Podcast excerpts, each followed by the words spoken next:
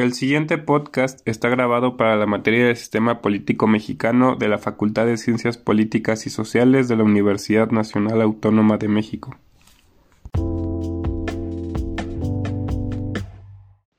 Bienvenidos y bienvenidas nuevamente a su podcast Latitudes Diplomáticas. Yo soy Sagnite Carvajal de la Facultad de Arquitectura y seré su anfitriona en este episodio. El día de hoy tendremos un invitado muy especial. Su nombre es Ricardo Güemes Vega de la Facultad de Ciencias Políticas y Sociales y nos hablará sobre el sistema político mexicano. La primera pregunta es, ¿cuáles son las etapas del sistema político mexicano? Hola, buenos días a todos. Es un gusto para mí estar con ustedes el día de hoy platicando sobre los sistemas políticos que han existido en México. Y antes de comenzar con la primera pregunta, me gustaría especificar que en su transitar histórico, los sistemas políticos han sufrido diferentes evoluciones debido a las acepciones epistemológicas en las cuales eh, pues se puede contemplar que existe alguna corriente a favor o en contra de ciertas eh, situaciones eh, conceptuales o teóricas y que luego posteriormente pueden verse aplicadas si es que estos grupos logran plasmar sus principales corrientes en, en, la práctica o en el ejercicio público de las, de las funciones políticas en este sistema. Bastante interesante lo que nos has mencionado. Ahora podrías decirnos cuáles son sus propiedades sistémicas.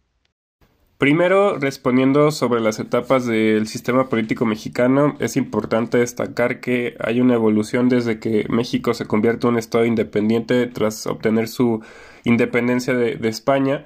y lo que posteriormente se conocerá como un proceso de institucionalización que tomará eh, demasiadas décadas y que se prolongará máximo hasta hasta la creación de un Estado eh, moderno con ciertas características que se retoman también de, los estados eh, independientes del resto de América, pero sobre todo sobre, sobre este contexto marco referencial que es Estados Unidos, que es uno de los estados más eh, antiguos y que tienen un, un sistema eh, pues democrático y republicano más sólidos en los cuales el mexicano pues intentará homologar ciertas características y que con el transitar histórico mm, llegando también un poco mencionando la época del porfiriato pues se terminará por consolidar a través de del ejercicio público de, de estas actividades. Es por eso que la administración pública en México eh, tiene uh, ciertas características que lo delimitan como un, como un sistema en donde se generan esta especie de, nuevas eh, adhesiones y también eh, nuevas instituciones que buscan representar los, los reclamos y las problemáticas sociales, ya sea de manera general, ya sea de manera específica. Pero si bien es cierto es que hay un rompimiento también muy claro cuando llega la Revolución Mexicana con, con el sistema porfirista eh, que había regido al menos 31 años en, en este sistema público y sistema de administración y que generará una nueva institucionalidad que a su vez también generará un sistema político nuevo. Entonces tenemos esas etapas muy, muy fijas, desde la entrada de México al sistema internacional como Estado independiente, Posteriormente, eh, pues la, la, serie de conflictos internos que determinan que un Estado pueda configurarse, pasando por la guerra de reforma, por ejemplo, donde se da la secularización del Estado, y también eh, posteriormente, pues con la llegada de Porfirio Díaz y el establecimiento de un porfiriato, que termina por consolidar ese proyecto de nación que tantas eh, décadas y, siglos tomó a México llevar a cabo, y un nuevo esquema, un nuevo rompimiento con la Revolución Mexicana que se suscita eh, a principios del siglo XX eh, y que termina por crear esta institucionalidad que al día de hoy todavía funge como el pilar del sistema eh, político mexicano moderno contemporáneo. Y finalmente, ¿podrías mencionarnos si es un sistema abierto o cerrado?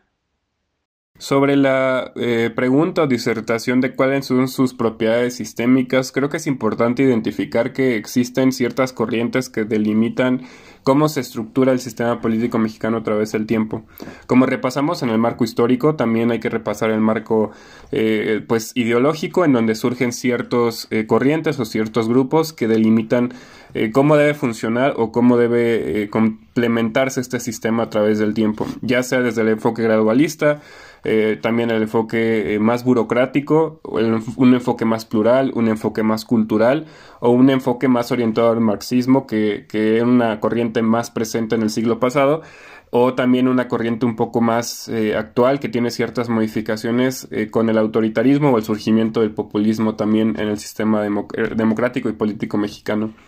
Entonces, en estas propiedades sistémicas, sobre también la misma línea si es un sistema abierto o cerrado, eh, considero bajo eh, estos preceptos epistemológicos a través de las lecturas que, que se pueden consultar relativas a este tema,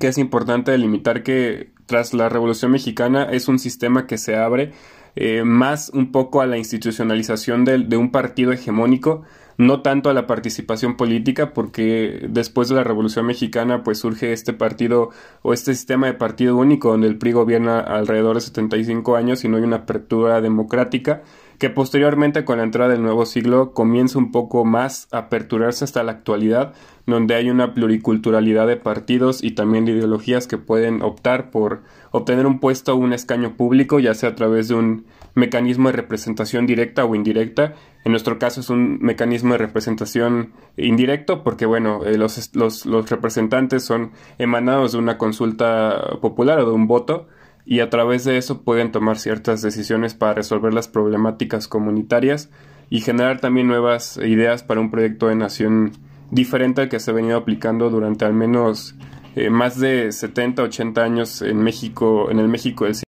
como conclusión, igual en, en esta situación de, de, la tercera pregunta, es importante destacar que ha habido un transitar histórico bastante delimitado y ha evolucionado en función de generar un mayor componente de representatividad y, de participación ciudadana, que actualmente es un sistema que puede estar en riesgo de perderse debido a que no es eh, pues funcional o estable que un solo partido controle eh, ciertas características completas del sistema político, ya sea el, componente legislativo y el componente ejecutivo, y es más importante que ese valor democrático se siga eh, manteniendo y rescatando para que en un futuro esta situación eh, se pregone y pueda, pueda establecerse un modelo o un sistema político en el cual todos tengan la oportunidad de, de, participar y que sus voces sean escuchadas en función de las problemáticas que puedan tener presentes en ese momento.